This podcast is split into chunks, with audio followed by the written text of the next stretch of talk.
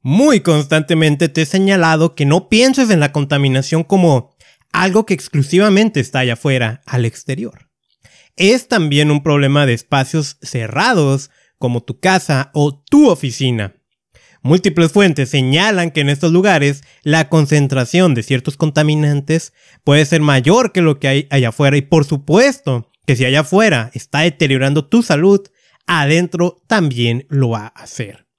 Hoy, hoy nos vamos a concentrar sobre todo en aquellos espacios que tienen que ver con tu entorno laboral, como edificios, como oficinas. Eso es lo que vamos a platicar hoy en este nuevo episodio de contaminación y salud.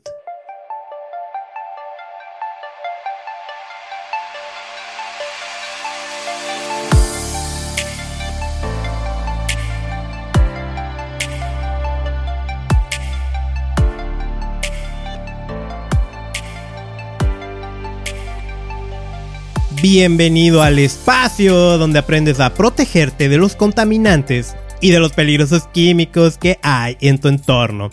Te saluda Carlos Bustamante, dándote la bienvenida al episodio 76, donde vamos a hablar del síndrome del edificio enfermo. Antes de, antes de meternos de lleno al tema, que por cierto, ese también es de un artículo que ya había escrito en el 2019, y estoy rescatando para la recién rediseñada página contaminacionysalud.com y que bueno, el episodio va a estar basado en eso que escribí en aquel momento.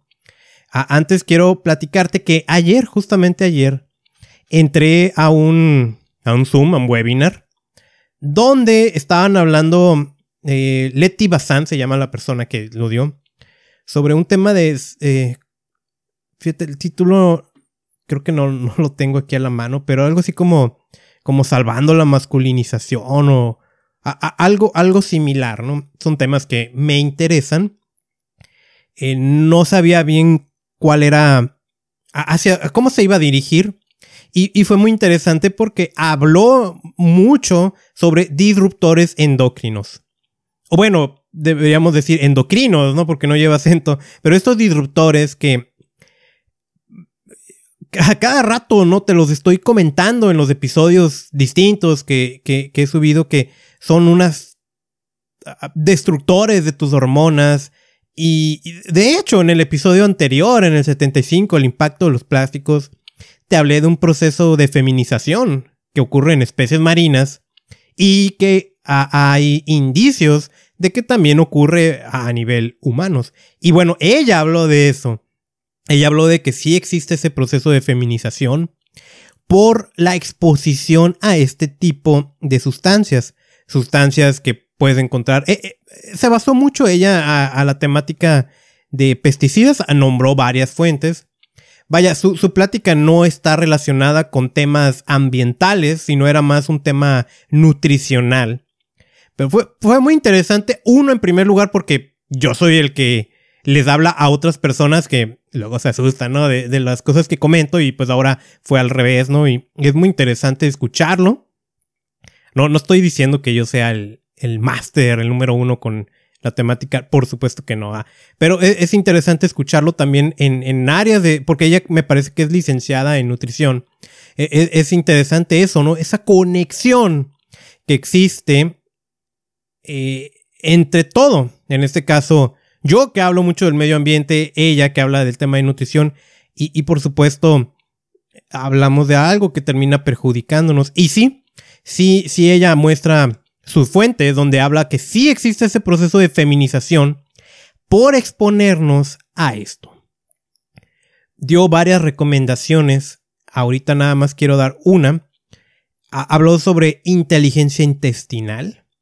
Vaya, la exposición a la contaminación, y en este caso estos disruptores endocrinos o endocrinos, afecta tu, tu salud intestinal, tu microbioma.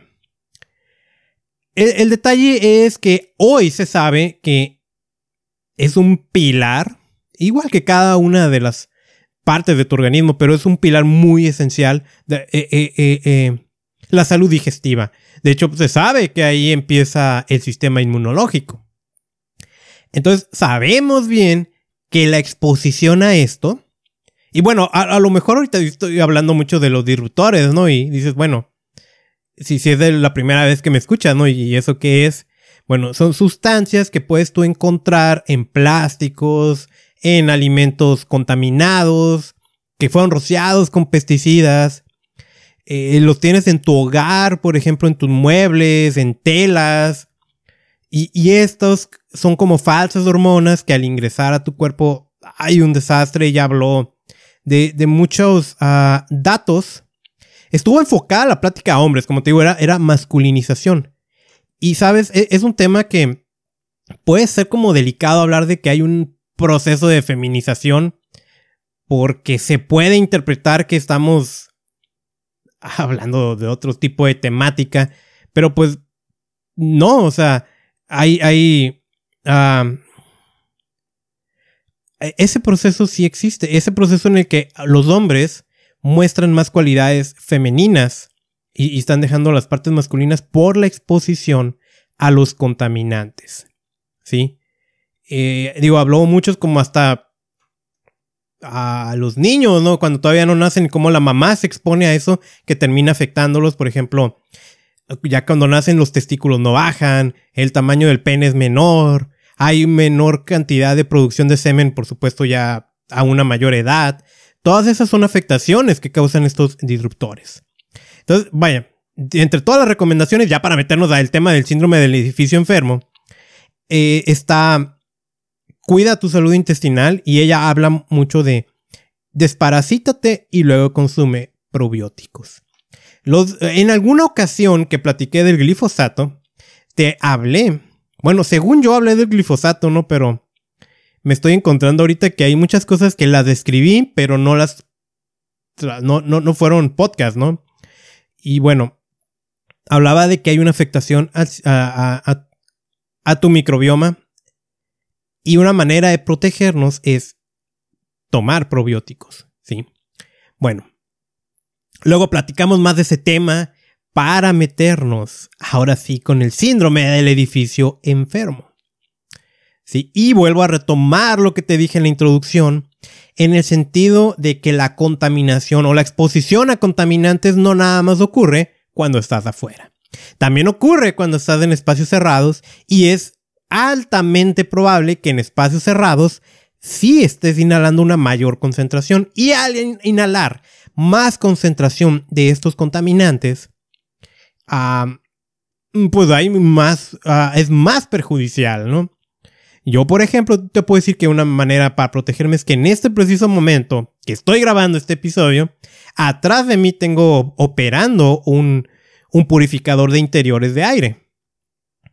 Parece algo así como muy sofisticado, a lo mejor para muchos, pero muchas veces es necesario. Mira, definitivamente la exposición a estos contaminantes tiene consecuencias. Por ejemplo, la Organización Mundial de la Salud estima que cada año hay 3.8 millones de defunciones prematuras debidas a enfermedades no transmisibles, sobre todo accidentes cerebrovasculares, cardiopatía isquémica, neumopatía obstructiva crónica, cáncer de pulmón, todas esas atribuibles a la exposición de aire en interiores contaminados. Y al hablar de interiores contaminados, vuelvo a hacer hincapié. Estamos hablando de oficinas, estamos hablando de tu casa. ¿Sí? 3.8 millones de muertes anuales es una cantidad grande. He de mencionar aquí, en forma de paréntesis, ¿no? Que gran parte de esta estadística considera unas cosas y otras no. Las que sí considera que tal vez no sea tu caso, pero sí es el caso de muchas naciones donde hay pobreza, es que utilizan para cocinar, pues no, no la estufa que a lo mejor tú utilizas de gas, que, que al usar gas también estás emitiendo contaminantes en tu espacio interior. No, no, estufas eléctricas, no, sino algo meramente artesanal, donde a lo mejor avientan madera u otras cosas y queman y, a través de, ese, de eso que están quemando pueden cocinar. Gran parte de esa estadística de los 3.8 millones de muertes se refiere a eso. Por otro lado, aquí no está considerando la exposición a ciertas sustancias químicas, por ejemplo, la de los aromatizantes y, otro tipo de, de cosas, ¿no? Que emiten compuestos orgánicos volátiles que también deterioran tu salud. Entonces, eso sí es algo a considerar, ¿sí? El, pero bueno, definitivamente la cantidad de personas afectadas por esto es, es un número a, a tener en cuenta. Ahora, ¿qué otro lugar, además de nuestras casas, pasamos la mayor parte de nuestro tiempo? Y la respuesta para la mayoría de las personas es la oficina. No, no voy a mencionar como el lugar de trabajo. Si, si estás en, en un entorno más industrializado, por ejemplo, e, es muy probable que te expongas a, a, otro tipo de químicos te menciono, ¿no? Yo estaba haciendo memoria hace 12 años. Yo trabajé en una, en una empresa donde yo operaba una planta de tratamiento de aguas residuales y me exponía a un metal pesado llamado níquel. Muy perjudicial también, ¿no? Bueno, en, ese sentido, si tú trabajas en algo así parecido, usas solventes, usas así. Ok, aquí me voy a referir a oficina más como escritorio, computadoras y cosas así, ¿sale? Un horario típico de trabajo conlleva que pasemos en estos lugares pues, de 8 a 12 horas al día. Ahora, la oficina pues guarda muchos parecidos con nuestros hogares. Por ejemplo, tiene muebles, pisos alfombrados, aromatizantes, artículos de limpieza e inclusive en algunos casos hasta cocina o comedor, ¿no? ¿Por, qué, qué de relevante tiene que muebles, pisos alfombrados, aromatizantes? Pues cada uno de estos pudiera estar emitiendo esas sustancias que luego inhalamos y son perjudiciales. A finales de los años 70 e inicios de los 80 empezaron a surgir edificios herméticos, completamente eh, herméticos, como una solución al, enorme gasto energético que significaba operarlos. Esta condición es básicamente que separemos totalmente lo que ocurre allá afuera y acá adentro a lo mejor el, ejemplo es esos recipientes donde guardas tus alimentos que está totalmente cerrado, ¿no? Y mantiene hasta las temperaturas, eh, lo mantiene calientito o frío en su caso. Es de cuenta que es exactamente lo mismo. Por eso el, ahorro energético. Porque permite mantener las temperaturas tanto en verano como en invierno. ¿Sí? Y, bueno, no hay tanta transmisión de, ruido de lo que está allá afuera hay una separación con eso es un silencio total, ¿no? Es como que estás en otro planeta, ¿no? En el momento. Tú sabes a lo que me refiero. Si cualquier edificio que hayas visitado moderno va a tener esta condición. E, en ese caso, el aire que está en el interior es recirculado constantemente mediante equipos de ventilación, los cuales deben de contar con un sistema de filtración adecuado. Y esto es que esté sometido a mantenimiento ese equipo de filtración. Pero bueno, empiezan a usarse estos edificios y también empieza a aparecer una condición bastante peculiar con quienes están ahí. Y es que, vaya, considera una población ahí dentro, ¿no? Se empiezan a enfermar varias personas como, para ser considerado una coincidencia. Por ejemplo, ¿no? Y esto es típico en, en estos entornos, lagrimeos, congestión nasal, dolor de garganta, opresión torácica, sequedad cutánea, dolor de cabeza, mareos, náuseas y una elevada incidencia de infecciones respiratorias y resfriados.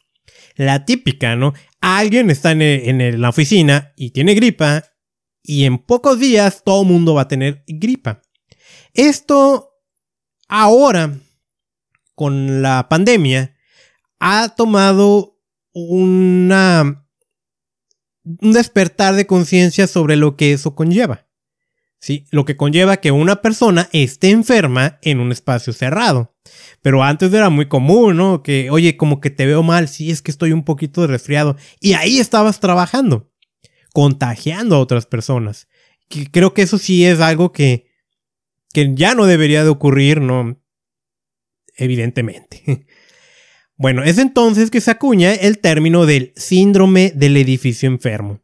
Es con esto como se trata de explicar, ¿no? Las personas que comparten su entorno laboral y que constantemente se están enfermando todos, pues a eso le vamos a llamar así, síndrome del edificio enfermo. Y bueno, ahorita estoy hablando de enfermedades de, como te dije, respiratorias y resfriados, pero por supuesto que es relevante el tema de la contaminación. Ahorita vamos a entrar a eso. De acuerdo al Instituto Nacional de Seguridad y Higiene en el Trabajo de España, este síndrome lo vamos a definir como el conjunto de síntomas diversas que se presentan, predominantemente los individuos en estos edificios y que no van en general acompañados de ninguna lesión orgánica o signo físico, diagnosticándose a menudo por exclusión. ¡Wow! ¡Qué definición, ¿no? Una definición técnica y que tal vez ahorita me vas a decir, ¿sabes qué? No te entendí nada, ¿no? Digo, con todo respeto al, Instituto Nacional allá español. Pero bueno, es una definición efectivamente técnica y hasta legal para ellos. Si me permites, te voy a dar una definición un poquito más cortita del síndrome del edificio enfermo. Básicamente se refiere a la aparición de síntomas, que son los que ya mencioné, que se van a presentar en un lugar específico de manera constante. O sea, a cada rato en ese espacio. Entre varias personas que comparten el lugar y que no importa qué estación del año se encuentren. Por ejemplo, ¿no? Hay algún lugar así cerrado que tú frecuentes en que la gente se la pasa enferma, que está de mal humor sin razón aparente, que está estornudando constantemente, que inclusive hasta te sientas con poca energía y baja concentración, pues probablemente se refiere, eh, eh, eh, es porque se ha desarrollado ahí ese síndrome del edificio enfermo. Debo de mencionar, ¿no? Que técnicamente se reconoce este síndrome cuando el 20% de los ocupantes o más están desarrollando síntomas similares. O sea, a lo mejor si en el edificio hay 100 personas, al menos 20 se están enfermando constantemente, ahí ya lo consideramos como edificio enfermo. ¿Y por qué? Porque ocurre, ¿no? La Organización Mundial de la Salud distingue dos tipos de síndromes. Temporalmente enfermos, esto ocurre normalmente en construcciones nuevas o recién remodeladas. A los meses, todo se normaliza, tienden a desaparecer los síntomas. Y los permanentemente enfermos. Los síntomas son constantes, no importa cuánto tiempo ha pasado, eh, vaya, siempre, siempre está esta condición. ¿A qué se debe eh, que, que se desarrollen estos síntomas entonces? Se consideran hasta 10 factores de riesgo. Pero bueno, para los objetivos de este episodio, nos interesa uno que se llama contaminantes ambientales. ¿Qué suele ocurrir en un espacio compartido cuando un compañero se enferma de un resfriado? En poco tiempo los demás compañeros van a desarrollar esa enfermedad también. Sí, lo acabo de mencionar. Ahora, imagínate el edificio hermético, donde lo que entra ahí se va a quedar, porque es hermético. Si no es un resfriado, ¿a qué otra cosa nos podría exponer ese compañero?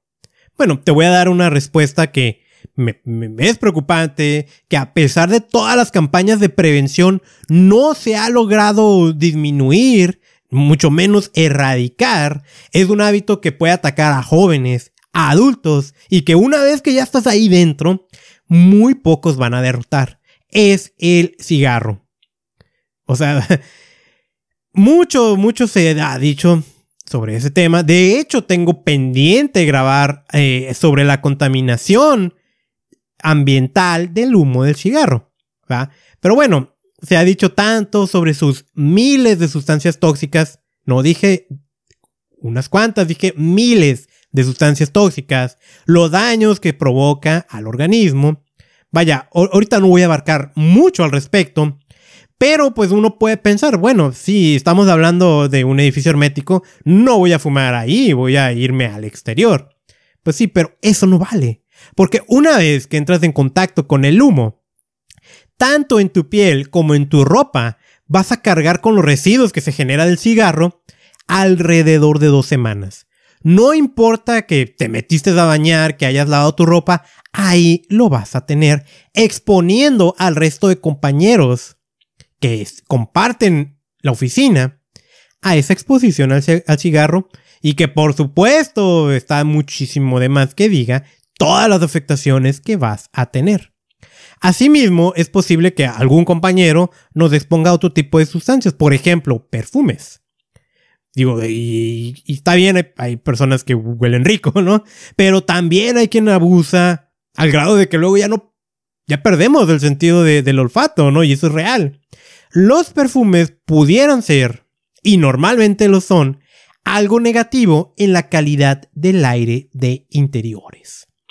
Vaya, no hablo de que a lo mejor nunca utilizas alguna fragancia, úsala de manera moderada y a lo mejor en ocasiones especiales, ¿no? Eh, no me parece una buena idea bañarte en perfume si siempre estás dentro de una oficina. Ahora, un compañero pues no, no será la única fuente de exposición a sustancias peligrosas. Otras, por ejemplo, materiales de construcción del edificio, decoraciones, muebles, fotocopiadoras. Ese tema de las fotocopiadoras es muy importante y casi no se toma en cuenta. Las fotocopiadoras esas grandes generan sustancias químicas tanto en su operación como por la tinta que, utilizan normalmente en polvo. Contaminan la calidad de espacios interiores. Algunas emiten ozono, que es un contaminante también a nuestro nivel suelo. Y, y partículas PM2.5 también las pueden emitir.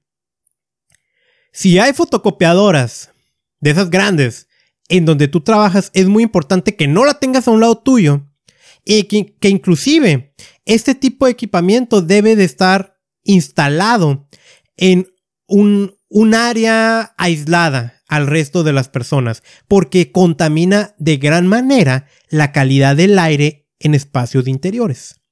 Aromatizantes, productos de limpieza y cocinas con una mala circulación del aire. Algunas de las sustancias que pueden emitir están, por ejemplo, los formaldehídos, un compuesto orgánico volátil cancerígeno, polvos y fibras. Entre esas fibras están los peligrosos asbestos. ¿Sí? E, esto tiene que ver con los materiales de construcción del edificio, sobre todo cuando está recién remodelado.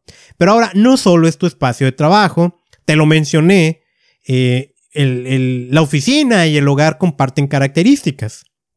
¿Sí? Algunos datos de la European Respiratory Society es que la contaminación del aire en interiores es el octavo factor de riesgo de enfermedades. El octavo factor de riesgo de enfermedades por lo que estás respirando en tu casa o en la oficina. Entre 1.5 y 2 millones de muertes al año podrían estar relacionadas con la contaminación del aire del interior.